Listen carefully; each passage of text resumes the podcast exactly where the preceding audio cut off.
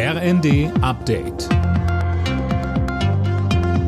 Stündlich neu. Auf den Punkt informiert. Ich bin André Glatzel. Guten Tag. Während die Ampelparteien das Entlastungspaket feiern, kommt von der Opposition und Sozialverbänden scharfe Kritik. Sönke Röhling, beim Paritätischen Wohlfahrtsverband spricht man sogar von einem schlechten Witz. Ja, denn sowohl die Anhebung des Hartz-IV-Regelsatzes auf 500 Euro zum 1.1. als auch das 18 Euro plus beim Kindergeld sind viel zu wenig, meint Hauptgeschäftsführer Ulrich Schneider. Auch linken Fraktionschef Bartsch sagt, das Paket hilft den am härtesten betroffenen Menschen zu wenig. Bayerns Wirtschaftsminister Aiwanger kritisiert dagegen, dass die Handwerksbetriebe völlig vergessen wurden. Und der Ökonom Marcel Fratscher vom DEW meint, das Paket hat zwar gute Elemente, ist aber unausgegoren und verteilt Gelder zu sehr per Gießkannenprinzip. Die Länder kritisieren, dass der Bund Entlastungen beschlossen hat, die sie zum Teil mitfinanzieren müssen.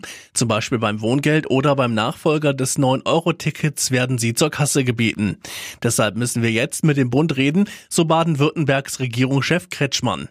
Verkehrsminister Wissing war bei NTV nochmal für das einfache ÖPNV-Ticket. Mit diesem neuen Ticket werden wir dauerhaft Vereinfachungen in den ÖPNV bringen und damit auch den Umstieg äh, von der Straße auf die Schiene so einfach wie möglich machen. Ja. Man muss auch sehen, dass wir künftig mehr intermodalen, also gemischten Verkehr haben. Ein Stück mit dem Auto, ein Stück mit dem ÖPNV und das funktioniert nur, wenn es einfacher wird. Beim Waldbrand im Harz gibt es zwar noch keine Entwarnung, aber immerhin hat sich das Feuer über Nacht nicht weiter ausgebreitet. Nun sollen weitere Hubschrauber und auch zwei Löschflugzeuge aus Italien zum Einsatz kommen. Zwei Ingenieure und ein Biologe teilen sich in diesem Jahr den deutschen Umweltpreis. Die Ingenieure haben eine energiesparende Vorrichtung für Schiffe entwickelt. Der Biologe kämpft seit Jahrzehnten erfolgreich dafür, Wildnisgebiete der Erde vor menschlichen Eingriffen zu schützen.